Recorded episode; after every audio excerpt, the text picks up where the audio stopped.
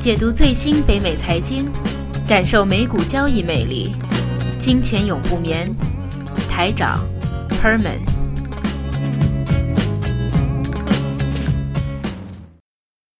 OK，来到第二节的金钱永不眠节目。那我们第一节说的是医药方面的或者药厂方面的对于大盘的这个影响。那其实呢，在欧洲啊，也发生了一个非常重大的事件，大家开始。对于一些叫做 “Make in Germany” 的东西开始出现了有怀疑了。哎，其实其实这这个星期出现这件事件，的确是对很多人呃本来的一个小小的信仰有一个很重的打击。因为以往我们都觉得啊，现在日本制造已经衰已经衰落了很多，特别是电子产品方面，然后剩下的就是啊呃德国制造的一些。高呃，相对精密程度比较高的一些呃机器啊，或者是汽车啊，汽车就直接就说就是汽车，对对对，就汽车。其实很多人都是崇拜德国的汽车，崇拜的很厉害的。一说起欧洲车，就肯定是德国就啊排第一位的嘛。那也确实啊，无论你是从品牌销量，还有在消费者里面的信心指数，嗯，那应该德国汽车都是排第一，因为以国家排名来说啊。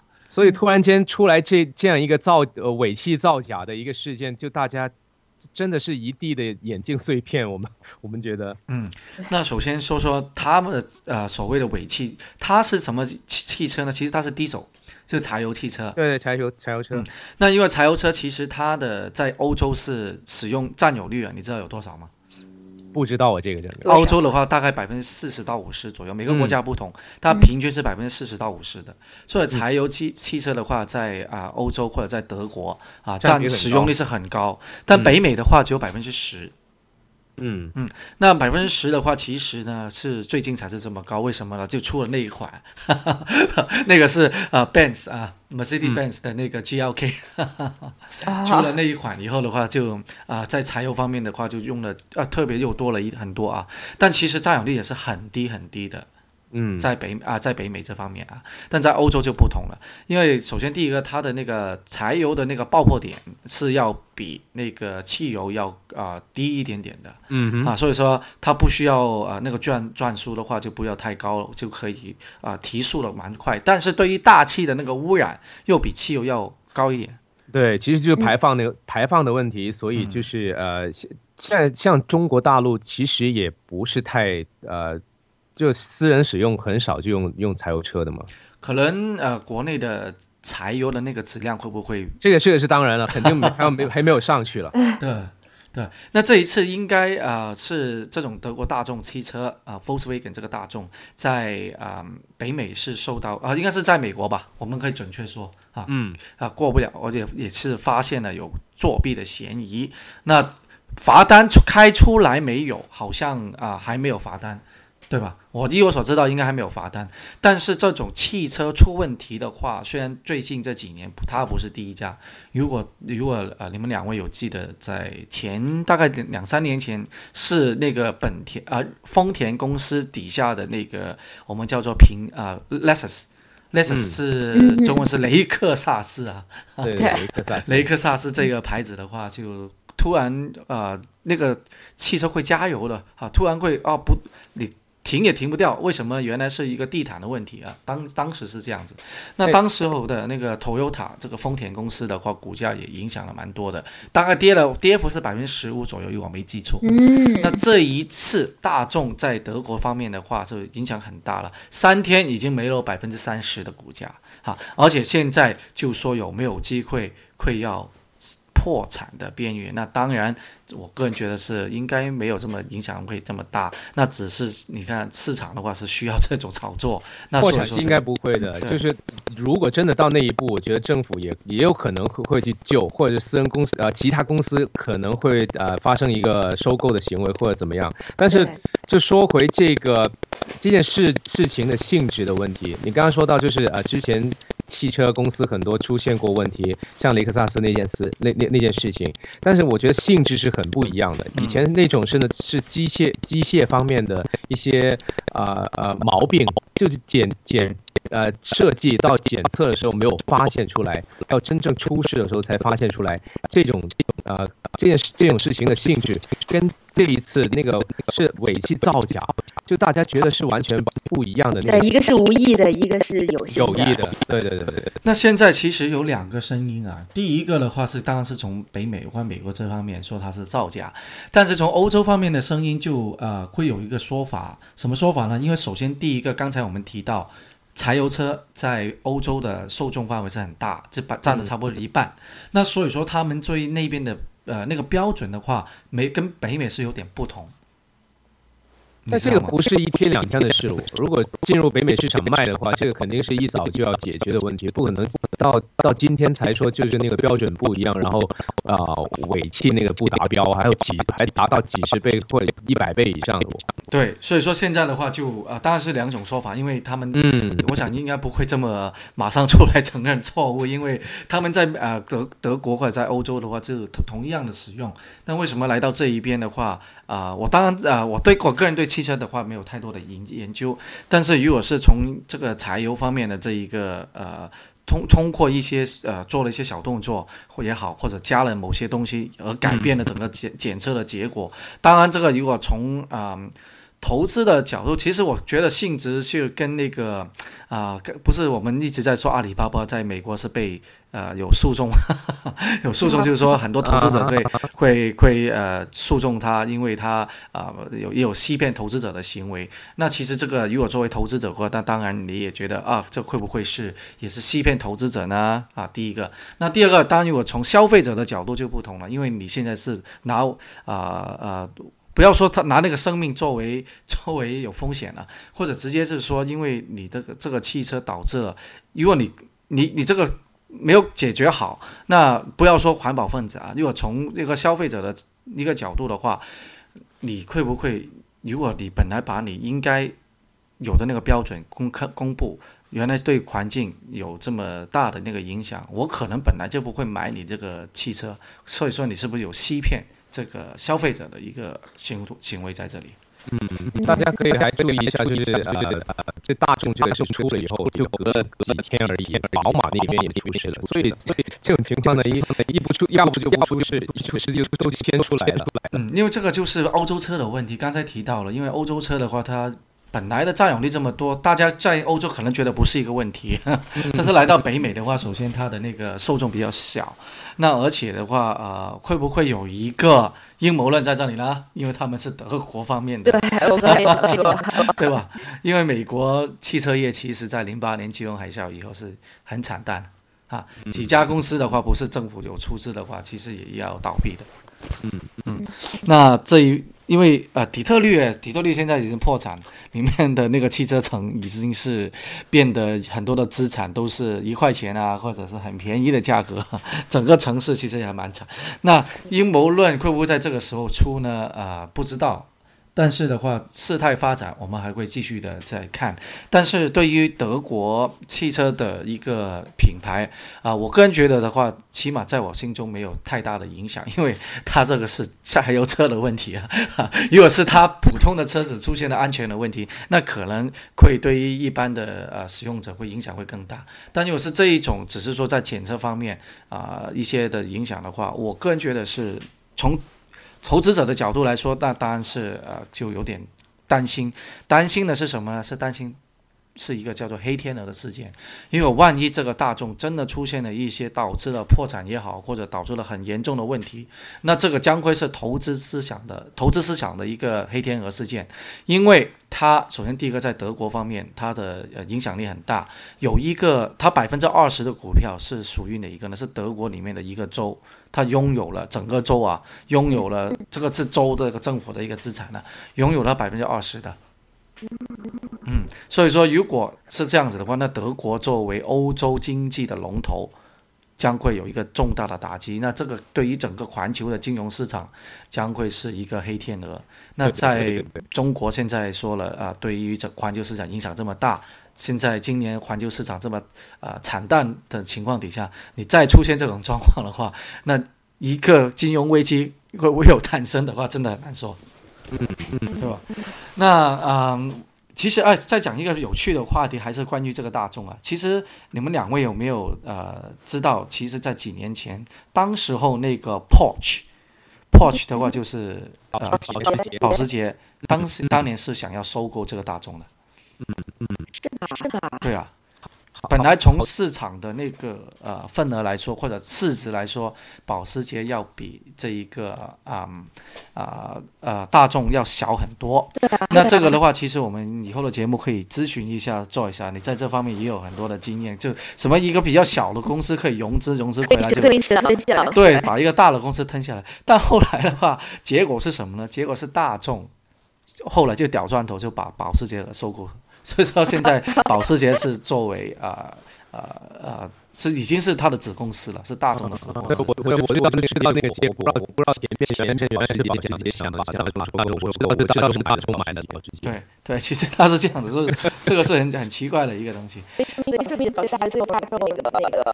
他加州大众大众跟大众结合，这边好，这家公司合一个，也包括最后上面也是说，哎，我我我我把你我把你买进来好了。对，好，后面啊，现在回到投资的环节了，因为我们上周我跟赫本在做节目的时候就提到一个是。价值投资的东西，但其中提到一个，就是说，如果万一一些蓝筹、大蓝筹的公司出现了问题，比如说之前我们刚刚提到的 Toyota 啊，丰田之前出现的问题，还有像波音公司在七八七刚出来的时候，它的引擎的问题，股价都是有个比较大的波动。那现在的话是一个比较开始一个留意这个公司的动向，一旦这个问题不是一个长远的问题，有有方面有很快解决的时候，是时候可以。了解可以，就是一个买入，对，就是一个非常好的切入的一个机会。但只是大众的话，好像在啊美国没有上市，我个人没有看了一下啊。但它是德国的公司，那肯定是在德国有有一个。但是如果从整个汽车的板块，譬如说在德国方面的那个板块的话，现在肯定会影响很大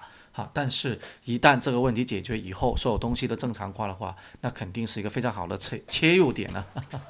对。那我们又说说转到一个话题吧，转到这一个是我们叫 social media。那 social media 的话，其实也算是 IT 板块其中的一个一个很重要的，而且是越来越。占投资市场很重要，当然是 Facebook 带起来，Twitter 这些公司带起来的。那这一次呃，习奥会啊，就习近平主席跟奥巴马会议，那其实他见了在一些商界的代表，就美国商界代表一些很大的企业，其中一家竟然是 Facebook。啊，在呃很多的美呃国外的一些媒体也好啊，我不知道国内有没有流传啊，但国外的一些呃网络上面流传了一张照片，当然是 Mark Zuckerberg 这个 Facebook 的创始人跟我们习习近平主席在握手在交谈，而且说他用中文来交谈呢，因为他 他学习中文不是第一天的事情，因为他的。老婆是一个华裔中国人嘛？他是华裔，呃，但是是华裔，他不是中文。啊，对对对，华裔，华裔，因为他是基本上好像也不怎么讲中文的，但可能他 Masakba 就自己去学习啊啊普通话，那所以他用了大概一分钟左右的时间，就跟习近平有一个啊大家在一个交交流。那其实 Masakba 在去年是造访了中国。他去了一些，跟了国中国的一些呃呃领导人见面，那当然不是主席类别了，是因为一些中宣部啊一些官员，而且也跟新浪也有一个比较呃亲所谓亲密的接触了。那大家都在揣揣测，到底 Facebook 会不会进入中国市场？那首先我要采访一下女性啊，从女性啊女生的角度来说，你觉得 Facebook 在中国啊，你觉得如果它真的能够开通？你觉得他会受欢迎吗？我我觉得这个还真是比较难说。我觉得应该会受欢迎吧。会受欢迎。对，因为其实在中国之前有一个很类似 Facebook 的一个 social media，叫做人人还是校内？对对。所以当时当时我是觉得，如果 Facebook 进中国的话，可能没有很多人会用，因为大家都已经在用校内了。嗯。对，可是现在像人人校内这样子的网站，他们已经很，就是已经颓废了，可以这样讲。哦，当然了，就完你看人人的股价就知道，人 人在美国有上市啊，但基本上现在已经所以我觉得变垃圾。所以我觉得这个时候，如果 Facebook 进来的话，应该是有市场的，因为 Facebook 是一直一个一直在创新的一个公司，所以它应该是可以有活路的。但是它的啊，Facebook 就算进入中国市场，它可能要造一个特特别版的。嗯，因为 Google 已经呃，虽然说没有正式的，但是已经市场上面流传，它将会重返中国。那重返中国的话，现在如果大家是用一些是 Android 的电话，但是你不是国内的 Android 电话的话，你是用不到那个 Google Pay 的，就是那个 Google 市场、谷歌市场啊，是用不到的。好，谷歌的那个账户也也基本上是登录不了。对对啊对，但是它将会造一个是中国版的 Google Play 出来。就俗话说阉割版是吧？哈，对，可以这样说，就就呃就删呃过滤了很多东西吧。好，嗯那如果像我们又回到 Facebook，那 Facebook 过去的话，如果你真的能够进入市场，你肯定要过滤。其实很很多 IT 板块的公司就面临都是这个问题，像呃 Google，然后就 Facebook，然后就是呃 YouTube 这一类的公司，如果要进中国的话，面对的都是同样的一个一样的这个这个问题。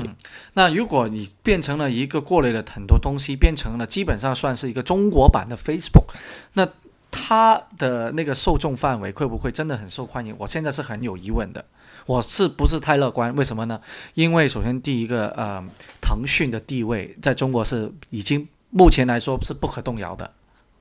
腾讯啊，包括 QQ、微信，我、呃、而且我觉得在未来很长一段时间都不可动摇。嗯啊，反正现在我来说吧，哈哈，都不可动摇。那如果它 Facebook 进来以后，你要抢呃抢建这个市场的话，其实 Facebook 的优势就是说你可以跟全世界在沟通吧，嗯，对吧？那如果除非你是怎么做到什么办法呢？你是有一批人。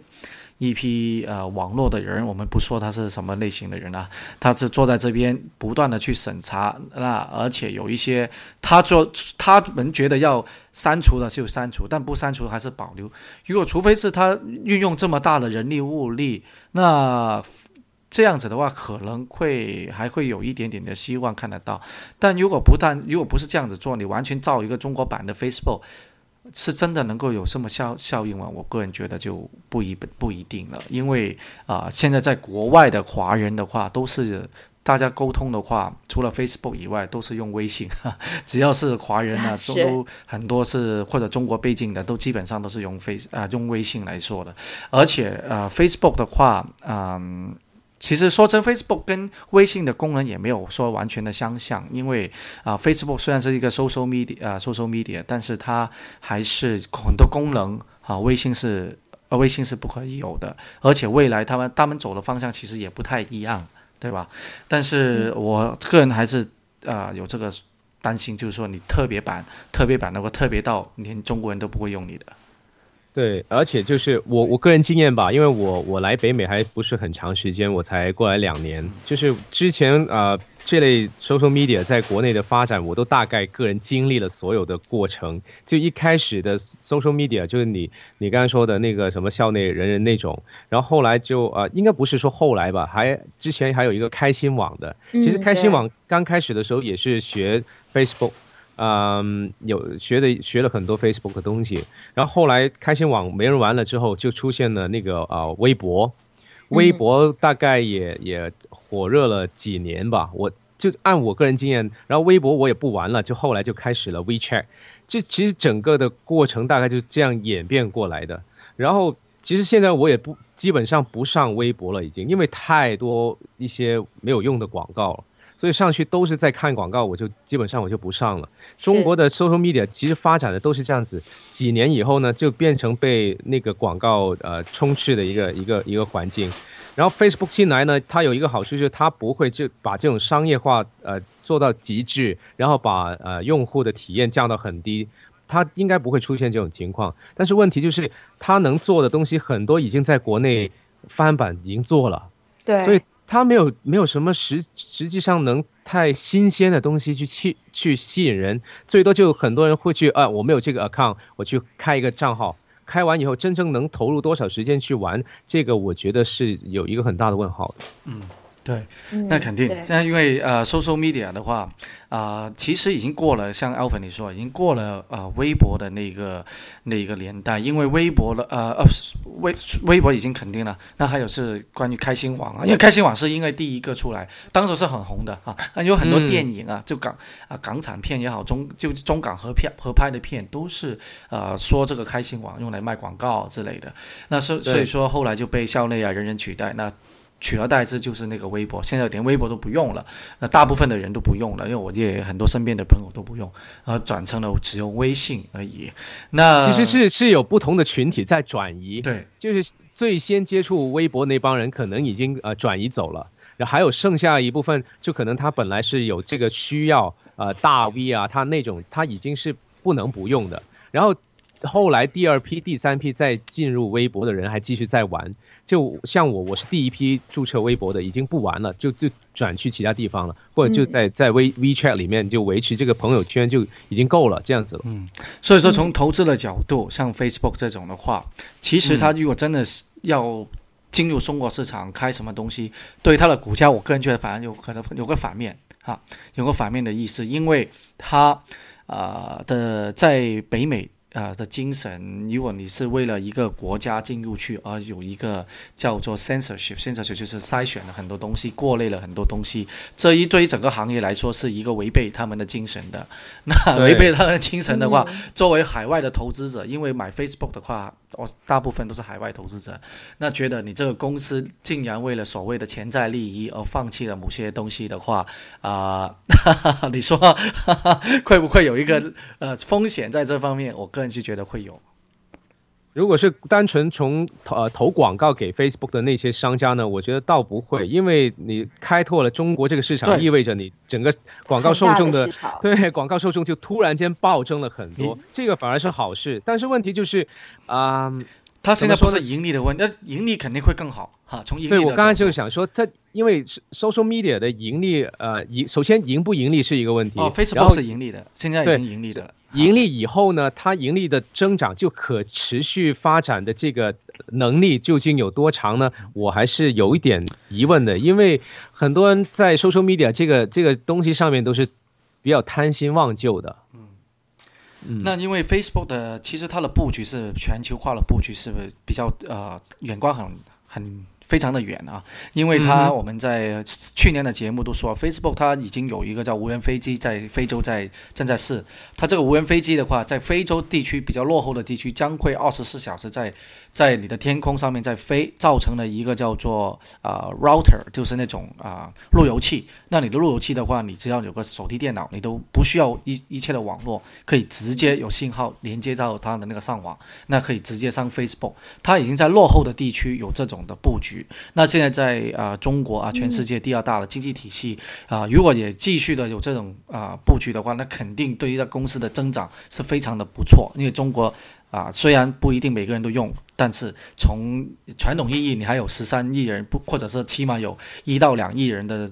潜在的用户啊，可以发掘哈、这是非常大的一个市场啊。那但是刚才就提到，会不会有一些在啊啊、他们作为商业道德方面啊，因为在北美是比较注重这个叫 business ethic 啊，这是这个这个叫商业道德方面，会不会他们觉得会有一个比较负面的影响？这个真的会有